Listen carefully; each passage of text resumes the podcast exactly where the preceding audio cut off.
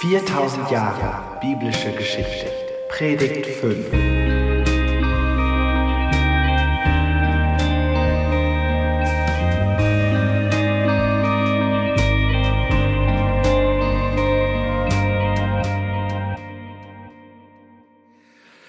Guten Morgen. Wir sind wieder ein Stück weiter unterwegs auf unserer Zeitreise.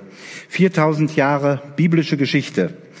2000 Jahre vor Christus gab es ja einen Mann, den Abraham, den Gott erwählt hat und ihm ein großes Volk versprochen hat. Seinen Nachkommen gilt dieses Versprechen und zwar ein Land, in dem Milch und Honig fließt. Aus Abraham und seinen Nachkommen wurde ein großes Volk, das Volk Israel. Viele Wunder hat dieses Volk mit Gott erlebt. Unterschiedliche Zeiten hindurch hat er es begleitet. Da gab es zum Beispiel diese dramatische Rettungsaktion aus der Hand des übermächtigen Pharao aus Ägypten.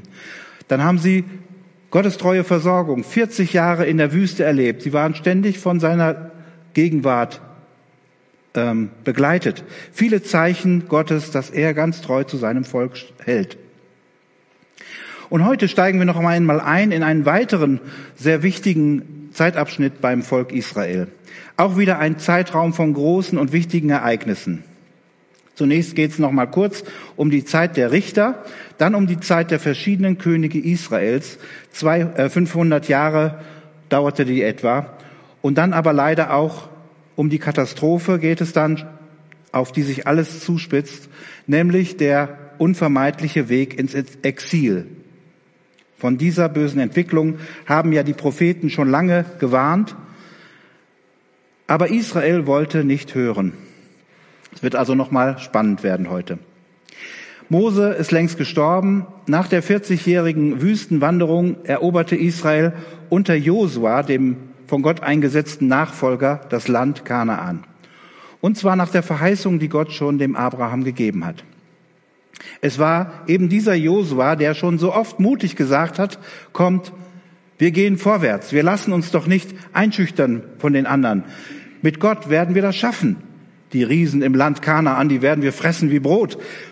Und der hat Land eingenommen mit dem Volk Gottes und hat eine ganz andere Perspektive gehabt und hat ihnen das vorgelebt. Er hat nicht nur die problematischen Seiten gesehen, die natürlich auch da waren, ganz real, aber er hat gewusst, dass der Gott, den sie alle bisher erfahren haben, dass der ihnen auch konkret was für die Zukunft zu geben hat, etwas, womit man weitermachen kann. Für alle diejenigen, die Jahwe, dem Gott Israels, vertrauen und tun, was er sagt. Denn das ist die Grundlage für alles im Leben. Im hohen Alter hält Josua nochmal vor dem Volk Israel, das er versammelt hat, eine feurige Abschiedsrede. Und da sind auch diese Texte aus dem fünften Buch Mose, die ihr eben ge gehört habt, ähm, drin vorgekommen. Und er warnt. Ihm ist es wirklich ernst. Er warnt auch sehr eindringlich vor den Folgen, die es hat, wenn man Gott untreu wird. Josua muss also schon geahnt haben, was passieren wird und genauso kam es dann auch nach seinem Tod. Obwohl das Volk ja extra nochmal diesen Bund mit Gott erneuert hat, ihm jederzeit die Treue zu halten. Josua hat vor seinem Tod noch jedem Stamm sein Gebiet zugewiesen und so lebten sie nun dort in so einer, einer Art Zwölf-Stämme-Verband. Und solange Josua und die Ältesten lebten, steht in der Bibel, diente das Volk dem Herrn und nach seinem Tod setzte dann aber ein allmählicher Abfall ein. Da heißt es dann immer wieder, Israel tat, was böse war in den Augen des Herrn. Sie verehrten die Baal-Gottheiten, also das Kulturland drumherum, die Götter anderer Völker und reizten damit Jahwe zum Zorn. Und dann heißt es, Jahwe gab sie in die Hand ihrer Feinde, die sie bedrängten und die sie unterdrückten und die ihre Existenz bedrohten. Daraufhin schrien die Israeliten zum Herrn um Hilfe. Und er erbarmte sich und erweckte aus ihrer Mitte immer wieder Helden oder auch bestimmte Rettergestalten, denen es gelang, diese Gefahr wieder zu bannen für eine Zeit lang und die Feinde zu vertreiben. Das ist die Zeit der Richter, ein Zeitraum von 325 Jahren, ein ständiges Auf und Ab für Israel. Und so eine Zusammenfassung von dem Richterbuch steht zum Beispiel in Richter 21, Vers 25, da steht, in jenen Tagen war kein König in Israel und jeder tat, was recht war in seinen Augen. Sagt eine Menge aus, oder? Gegen Ende der Richterzeit lebte auch der Prophet Samuel. Er war auch ein Richter und ein großer Prophet von Israel.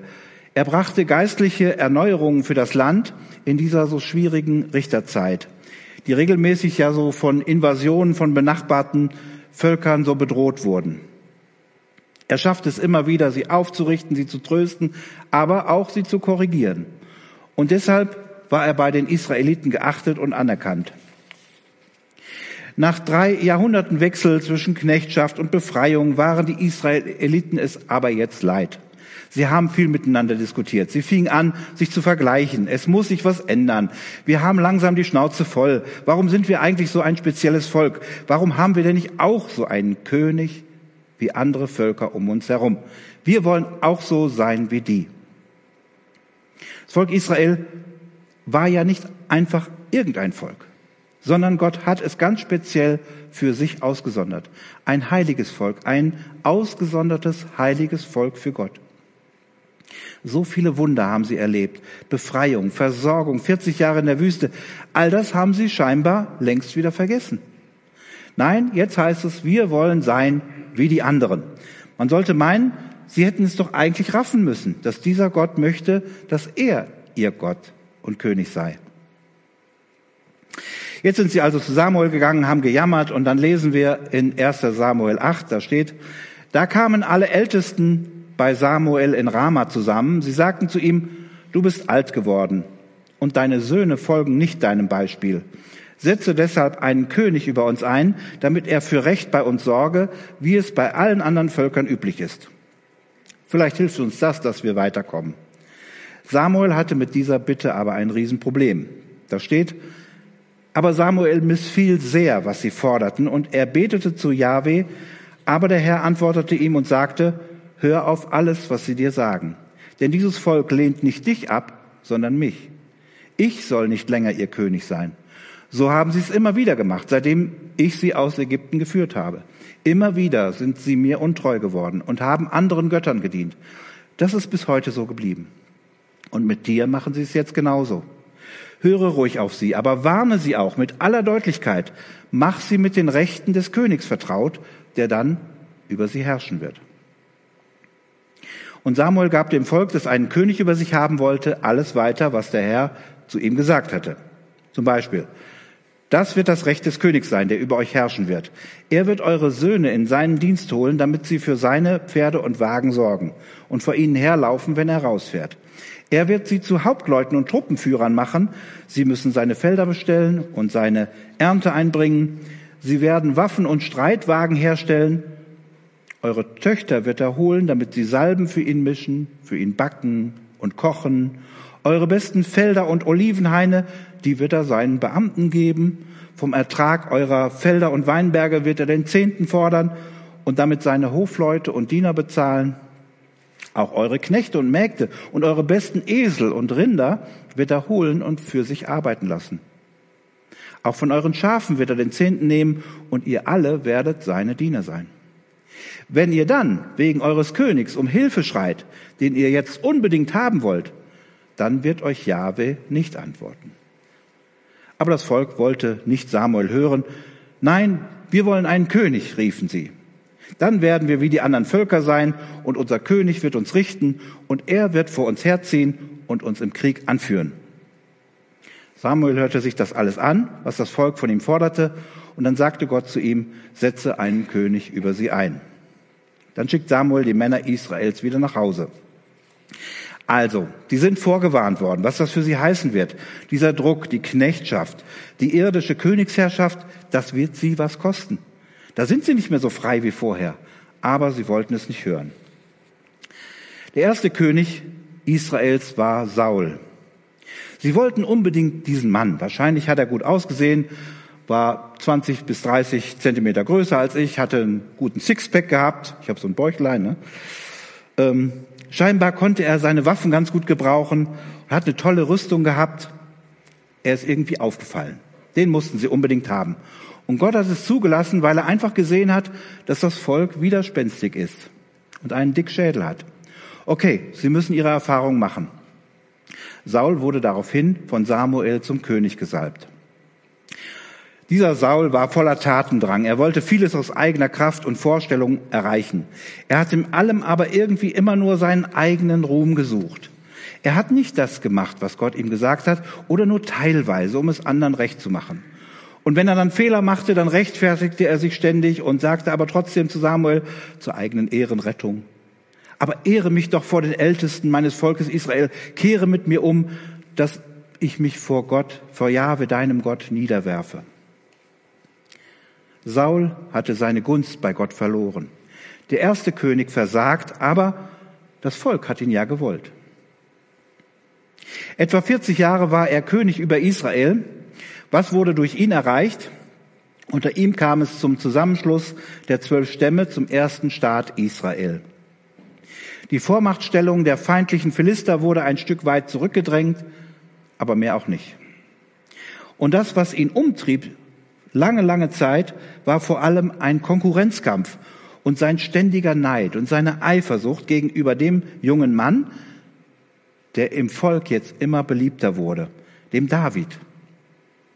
Und diese Wut auf seinen neuen Rivalen fraß ihn auf. Und so setzte Saul später alles daran, ihn umzubringen.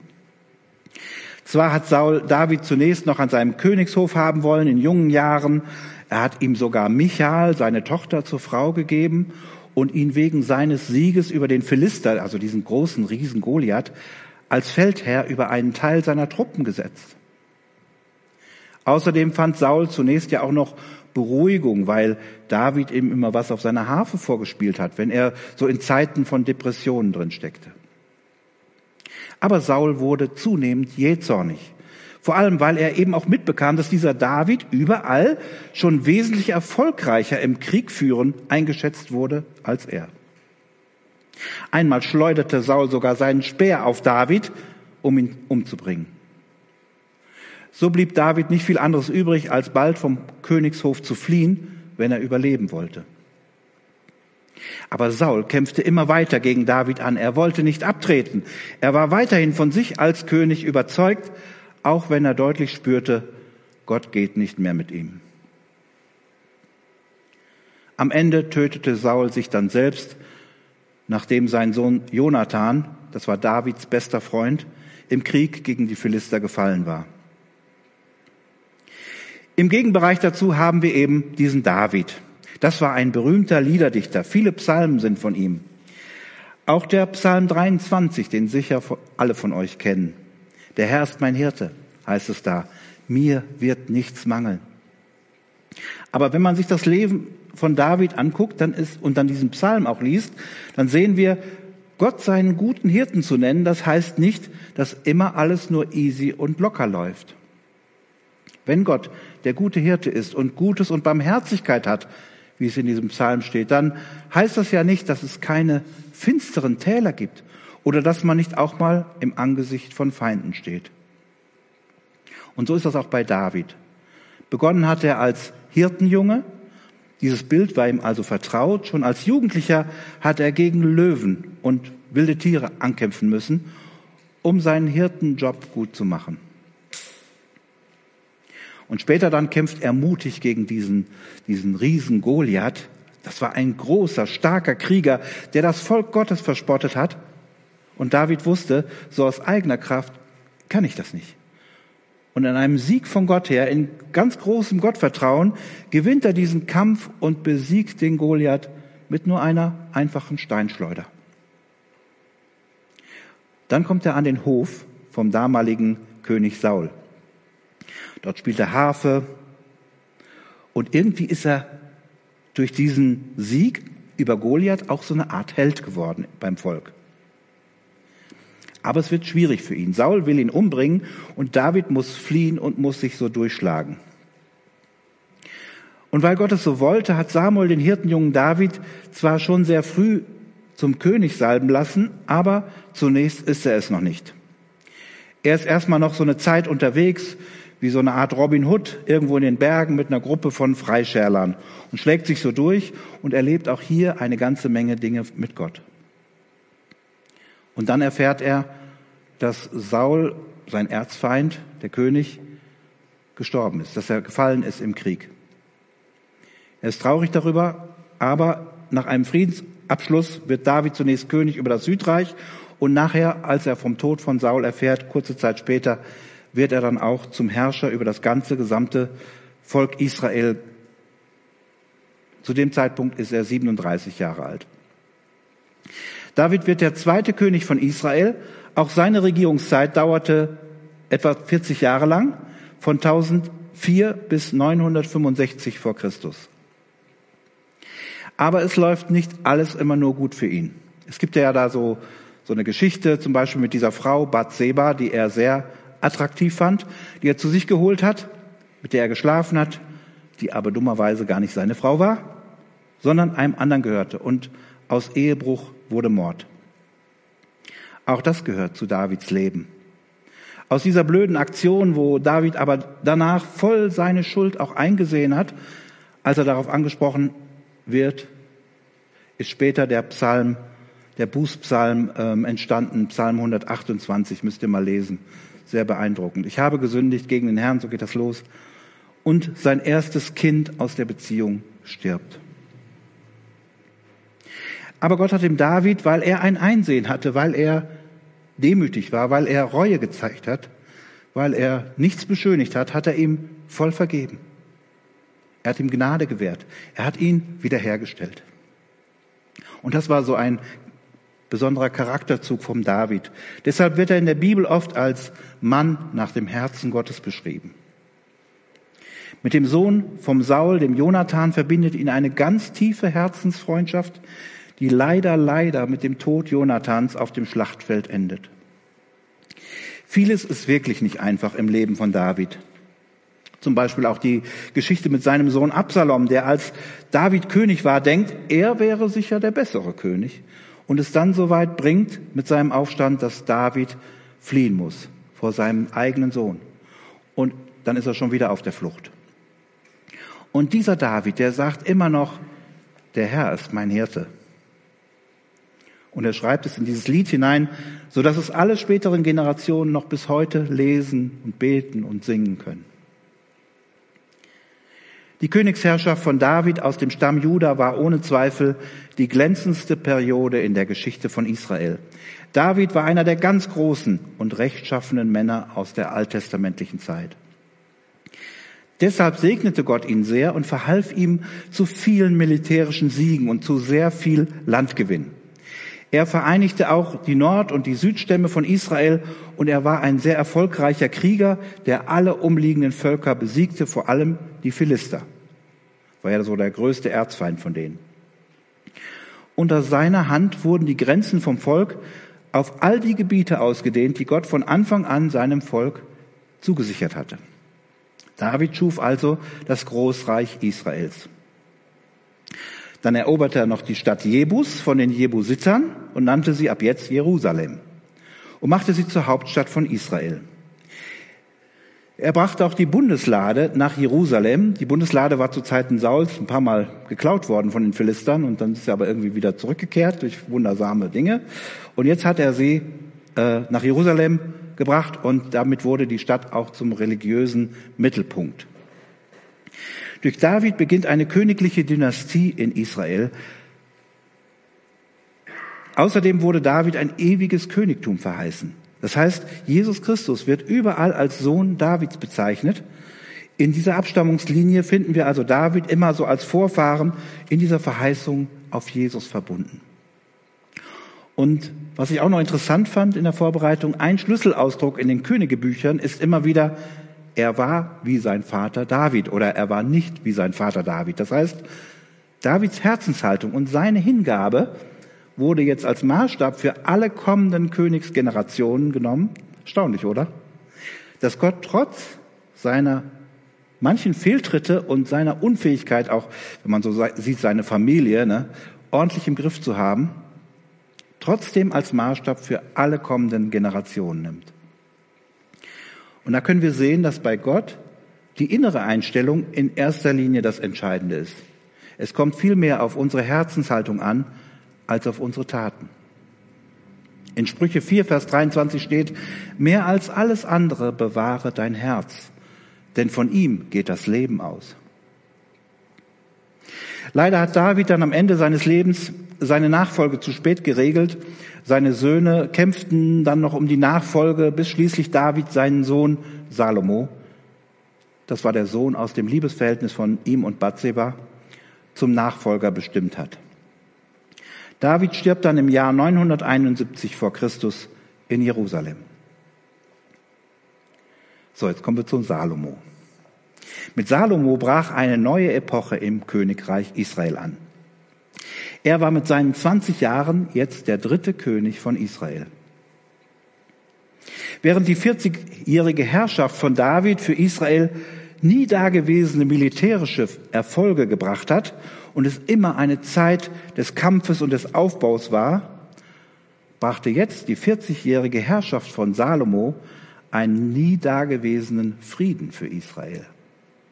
Salomo, sein Name, der steht charakteristisch für sein Reich und seine Person, denn Salomo bedeutet friedlich oder friedliche Person oder Mensch des Friedens.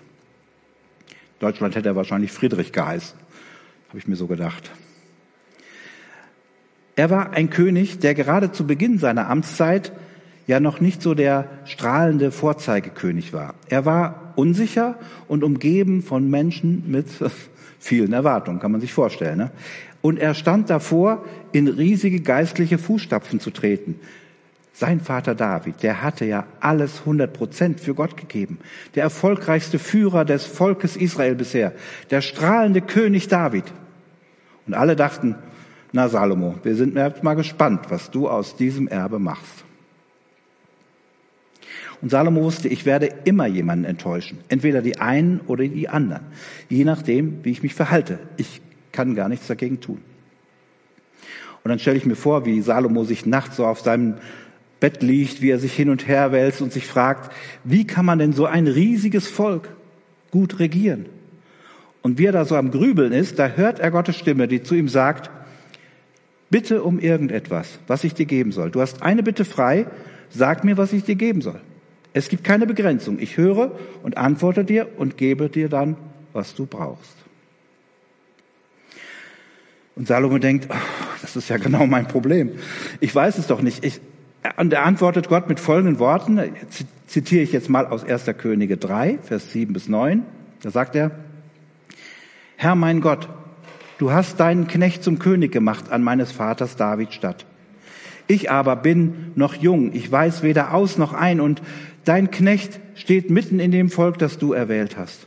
Einem Volk, das so groß ist, dass es wegen seiner Menge niemand zählen oder berechnen kann so wolltest du deinem Knecht ein Gehorsam, so wolltest du deinem Knecht ein gehorsames Herz geben, damit er dein Volk richten kann und sehen kann, was gut und was böse ist.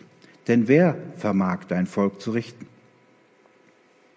Das ist Salomos Bitte. Anders ausgedrückt, ich weiß es doch nicht. Ich will dir gehorsam sein, aber du sollst mir sagen, was ich tun soll. Ich brauche Weisheit, um zu erkennen, was richtig ist. Und dann heißt es in Vers 10, das gefiel dem Herrn gut, worum Salomo ihn gebeten hatte. Und dann kommt auch schon Gottes Antwort. Da sagt er, das ist genau die richtige Bitte. All das gebe ich dir und obendrauf noch die Dinge, worum du nicht gebeten hast. Und dann kommt auch, ähm, worum du nicht gebeten hast. Wohlstand, Erfolg und Anerkennung und so weiter. Und wenn du in meinen Wegen wandelst, wie dein Vater David gewandelt ist, mit rechtschaffenem Herzen und aufrichtig alles tust, was ich dir geboten habe und meine Gebote und meine Rechte hältst, so werde ich dir ein langes Leben geben und ich will bestätigen den Thron deines Königtums über Israel ewiglich, wie, es, wie ich es auch deinem Vater David schon zugesagt habe. Es soll dir an nichts fehlen auf dem Thron Israels. Ja, und wir lesen dann später staunend, wie weise Salomo wurde. Bei Salomo ist die Weisheit ja wirklich sehr konkret geworden. Von da an war er allen unlösbaren Schwierigkeiten gewachsen. Er war kunstfertig, er wusste sich überall richtig zu verhalten, er hatte immer den richtigen Riecher für richtig und falsch. Das merkt man schon bei diesem weisen Urteil, wo diese beiden Frauen oder Prostituierten mal zu ihm kommen und sich um ein Kind streiten. Und wo er dann sagt, ja, dann teilt das Kind doch einfach in der Mitte durch, ne? kriegt jeder eine Hälfte und diejenigen, die dann sagt, nein, nein, ich will es dann doch lieber nicht mehr, das ist die Mutter. Ne? Eine klassische Geschichte. ist in die Weltliteratur eingegangen als das Beispiel für Weisheit. Salomo war aber nicht nur ein weiser Richter, sondern er war auch ein weiser Unternehmer. Unter seiner Regierung lässt sich auch historisch nachweisen, hat die Wirtschaft Israels floriert und ist enorm gewachsen. Da wurde Handel getrieben, vieles wurde ganz neu entdeckt und dem Volk Israel ging es wirtschaftlich und finanziell so richtig gut. Salomo war aber auch ein weiser Politiker. Wenn man mal so David und Salomo miteinander vergleicht, beide waren ja in ihrem, im Großteil ihres Lebens sehr erfolgreich, Salomo dann am Ende nicht mehr so, aber wenn man diese beiden vergleicht, kann man sagen, der David, das war immer mehr so eher der Hau drauf, ne? vielleicht so ähnlich wie Bruce Willis, habe ich gedacht. Hm? Und Salomo war eher so der Diplomat, vielleicht so wie Hans-Dietrich Genscher. Ne? Der hat durch weise Verhandlungen, ruhiges Nachdenken und Gespräche zum Teil noch mehr bewirkt als David mit seiner militärischen Macht. Und außerdem war Salomo auch ein ausgesprochen weiser Genussmensch. Und das fand ich lustig, als ich das gelesen habe. 1. Könige 5 lese ich euch mal vor. Und Salomo musste täglich zur Speisung haben 30 Sack feines Mehl, 60 Sack anderes Mehl, 10 gemästete Rinder und 20 Weiderinder und 100 Schafe ohne die Hirsche und Gazellen und Rehe und das gemästete Vieh, Federvieh. Und die Amtsleute versorgten den König Salomo und alles, was zum Tisch des Königs gehörte, und ließen es ihm an nichts fehlen. Jetzt könnte man sagen, meine Güte, der Salomo, der hat aber ein kleines bisschen übermäßig gegessen, oder? Man sagt ja auch, äh, die Weisheit mit Löffeln fressen. fiel mir dazu so ein.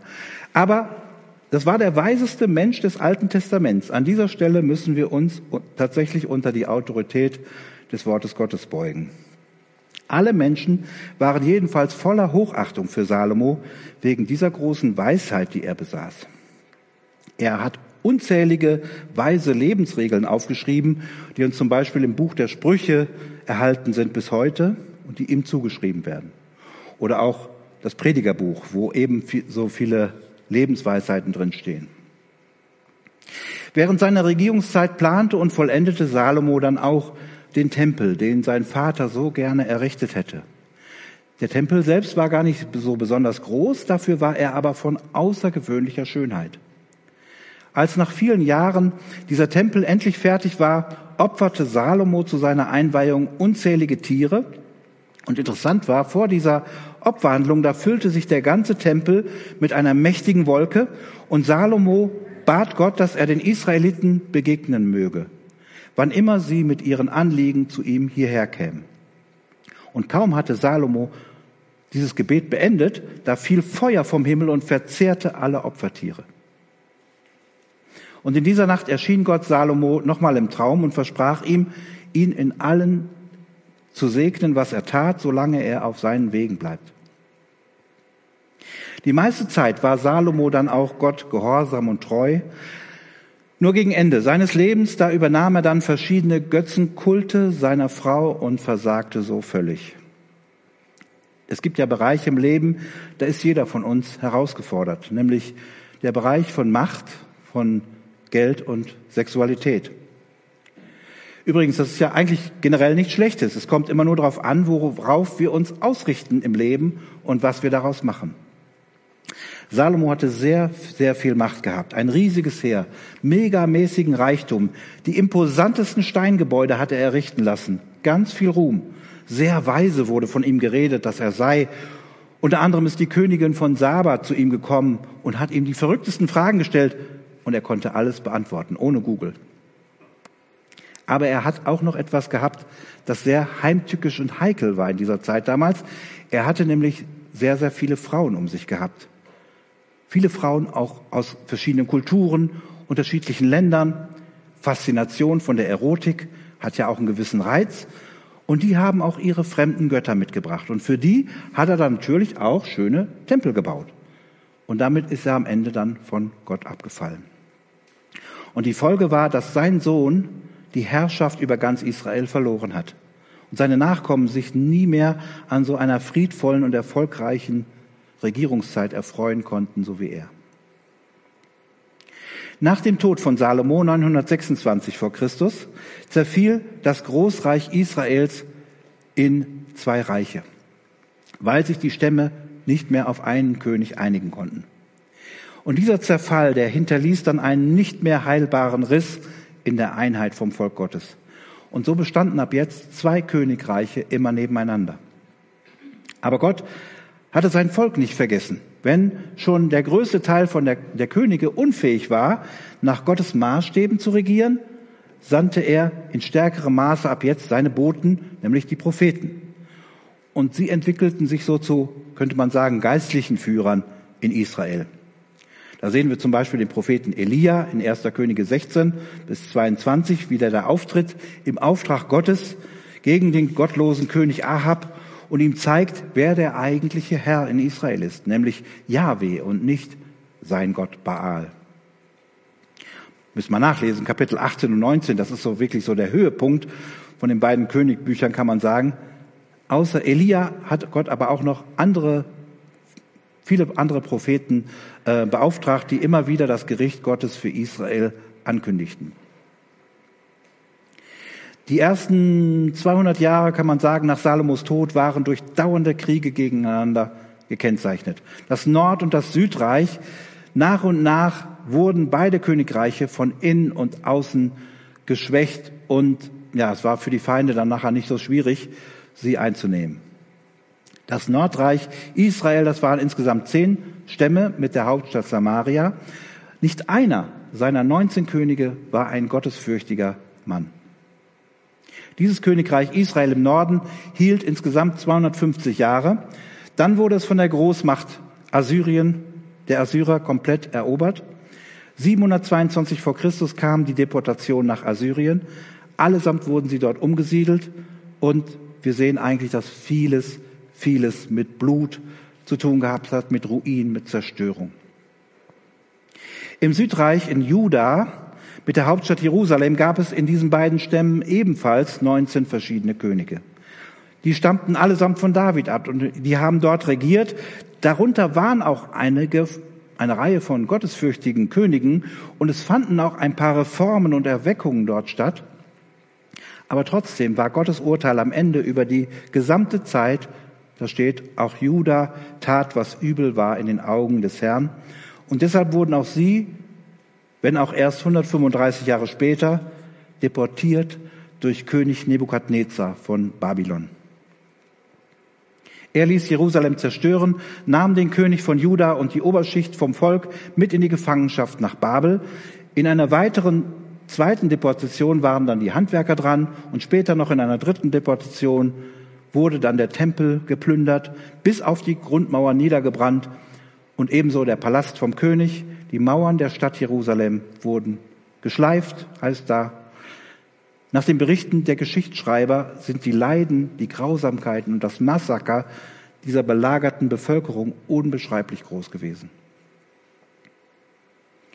Gericht und Strafe von Gott kommt in der Bibel ja öfters vor. Gericht ist etwas, da redet man nicht so gerne drüber, aber doch, wenn wir es ansehen, merken wir, das passiert.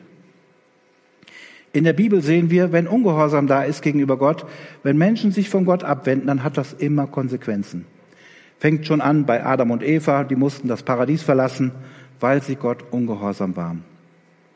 Wenn wir die Geschichte vom Volk Israel anschauen, dann sehen wir auch, immer wenn Israel ungehorsam war, oder sich von Gott abgewendet hat, hatte das Konsequenzen. Gott hat verschiedene unschöne Dinge zugelassen. Zum Beispiel, er hat den Schutz für Israel aufgehoben. Er hat zugelassen, dass sie unterdrückt wurden. Eine Art Gericht oder Strafe, die man so einordnen kann, weil sie sich abgewendet haben von Gott. Oder die Deportation. Ganz krass. Assyrien und auch Babylon war damit definitiv ein Gericht von Gott. Wird in der Bibel auch immer so dargestellt. Die Konsequenz daraus, dass Israel sich von Gott abwendet. Es gibt ja verschiedene Gründe für so ein Gericht, warum Gott straft. Also, ich habe jetzt zwei, will ich euch mal nennen. Ankündigungen von Gericht oder Strafe durch Gott war nicht, um Menschen zu quälen, sondern damit sie ihre falschen Wege erkennen und umkehren. Und das Zweite, was wir sehen, ist, es zeigt einfach auch die Konsequenz von der Sünde auf gegenüber Gott. Also es ist nicht das Gleiche, ob wir mit Gott leben oder ob wir nicht mit Gott leben. Es zeigt die Ernsthaftigkeit von dem auf, was Gott sagt. Und hat nichts damit zu tun, dass Gott lieblos wäre.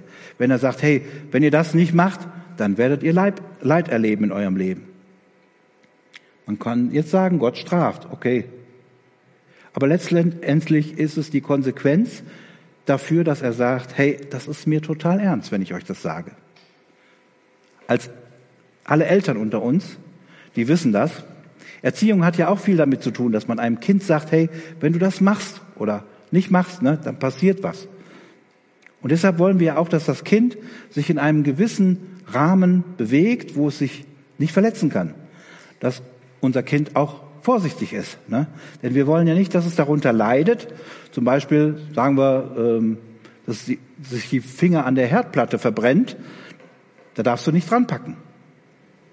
Aber wenn es das dann trotzdem macht und es verbrennt sich die Finger, dann merkt es auch, es ist ernst, was die Eltern gesagt haben. Und wenn wir das Ganze jetzt mal von den Eltern weg auf Gott projizieren, dann müssen wir sagen, es zeigt auch die Heiligkeit von Gott. Der allwissende Gott sagt letztendlich über unser Leben, was gut ist für uns und was nicht gut ist für uns.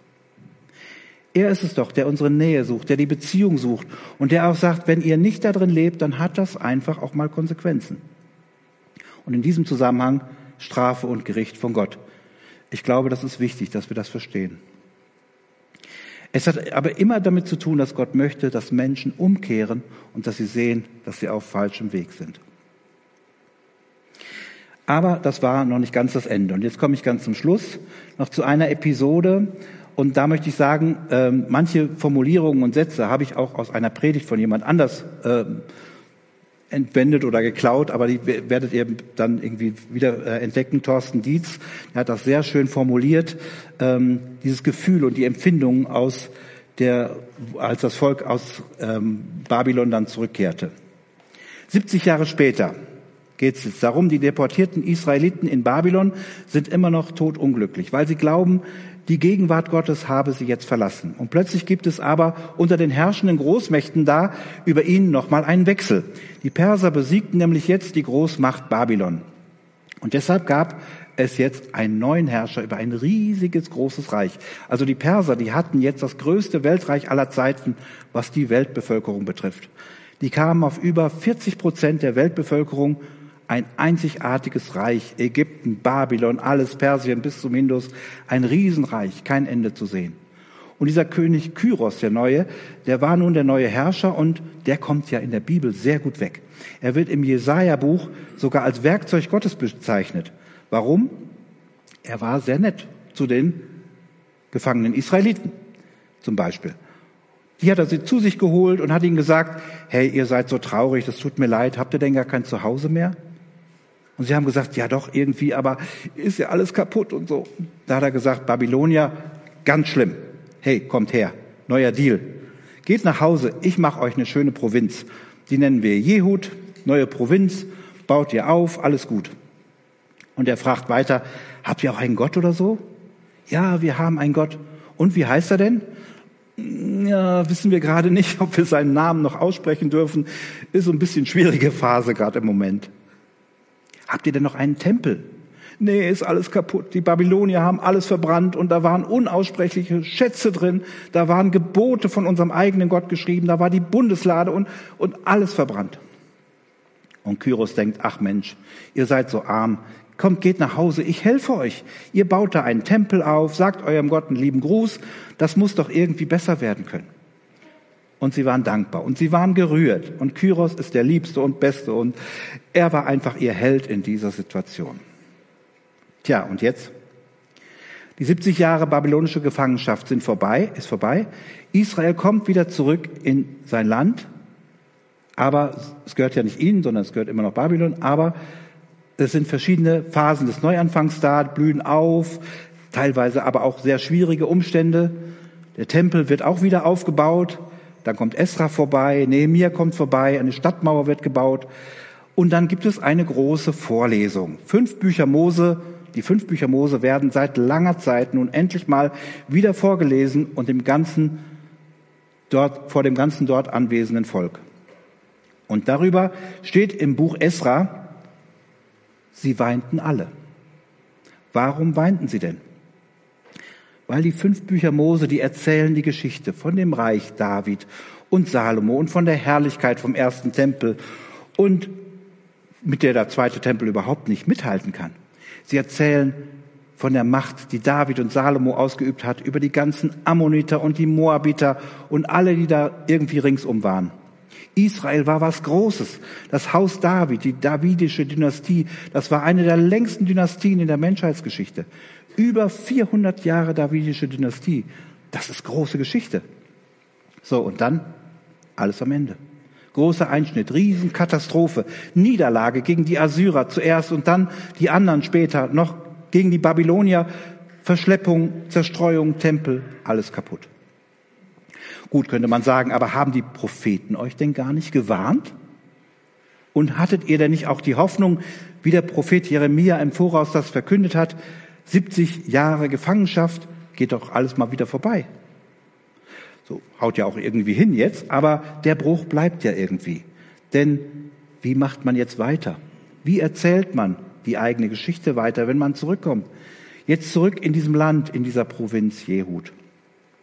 Da sind Einzelne vorausgegangen, der Esra zum Beispiel, die gesagt haben, ich glaube, dass es noch nicht vorbei ist. Ich glaube, dass Gott für uns noch eine Zukunft hat. Ich glaube, dass Gott mit uns noch nicht fertig ist. Und ich glaube, dass der Gott des Himmels und der Erde noch lebendig ist und etwas tut und wieder etwas mit uns anfangen wird. Und andere kommen dazu. Nehemia, der sagt, jetzt hier Kelle und Schwert, jetzt machen wir die Mauer. Jetzt lassen wir uns hier nicht erschrecken oder umpusten. Jetzt stehen wir das zusammen durch und riskieren auch mal was und lernen neu den aufrechten Gang, den wir über so viele Jahre hinweg verlernt haben. Und jetzt sind es Weinende. Warum?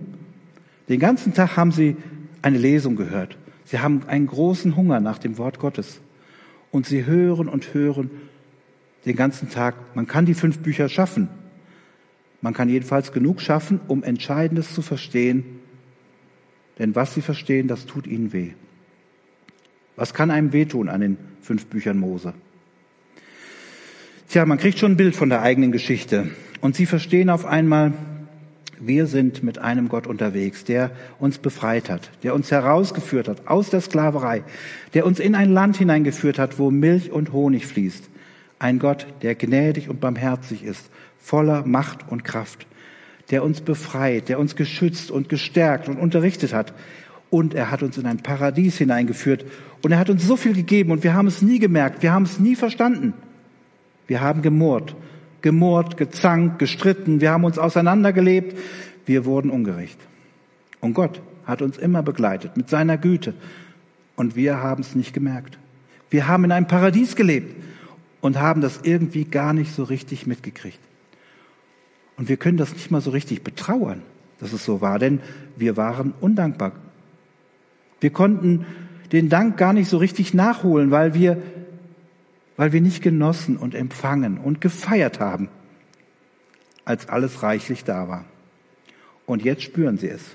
Ja, und es sind Worte der Anklage, es sind Worte des Gerichts, aber sie hören es hier als Worte der Wahrheit und der Erkenntnis. Wir haben vorbeigelebt an Gott, vorbeigelebt aneinander, vorbeigelebt an all dem, was da war. Wir haben nicht in dieser Dankbarkeit gelebt, von der wir jetzt wissen, wie sehr wir jeden einzelnen Tag in Dankbarkeit hätten begehen können.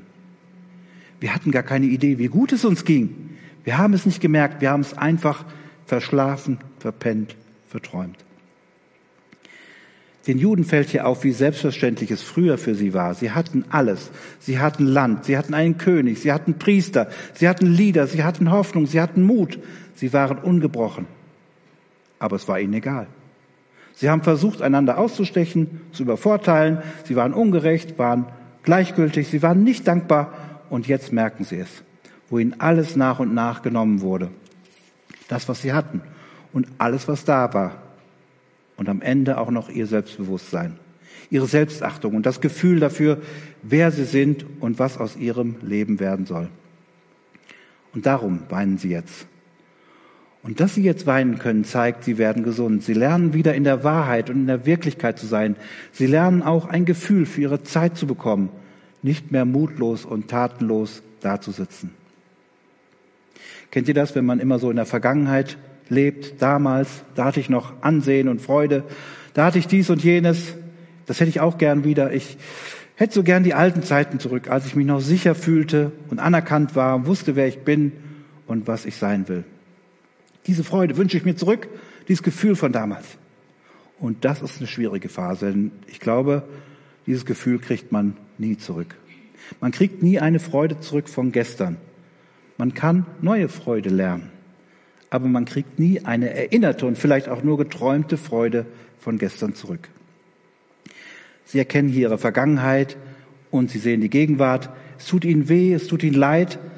Und in diese Situation hinein, wo sie jetzt frei werden für eine neue Hoffnung, eine neue Zukunft, sagt der Priester Esra diesen Menschen nun, seid nicht bekümmert, denn die Freude am Herrn ist unsere Stärke. Ihr könnt neu lernen, euch auf Gottes Freude einzulassen. Die Freude am Herrn ist eure Stärke. Lebt in dieser Freude, lebt aus dieser Beziehung mit Gott. Wenn Gott uns an dieser Welt, wenn Gott an dieser Welt keine Freude mehr hätte, dann wäre lange, lange, lange schon alles vorbei. Gottes Freude kommt zum Ziel. Und wir können nur staunen, wenn wir diese Freude Gottes kennenlernen, wenn wir sie neu für uns entdecken, wenn wir erkennen, dass trotz aller Brüche und aller Enttäuschungen, trotz aller Schmerzen, es eine Freude Gottes an uns gibt, die größer ist als aller Kummer, den wir ihm bereiten. Versuch dich mal so zu sehen. Gott freut sich über dich und nimmt dich in unendlicher Freude wahr. Mit deinen Gaben und Grenzen, mit deinen Wunden und deinen Fähigkeiten. Und es gibt nichts, was du tun kannst, womit du ihn enttäuscht, was in irgendeiner Weise seine Freude an dir zerstören kann. Seine Freude an dir geht nie kaputt. Das ist Gottes Haltung. Das ist ein echtes, ein Grund und ein Fundament. Und diese Freude kann durch nichts auf der Welt in irgendeiner Weise zerstört werden. Amen.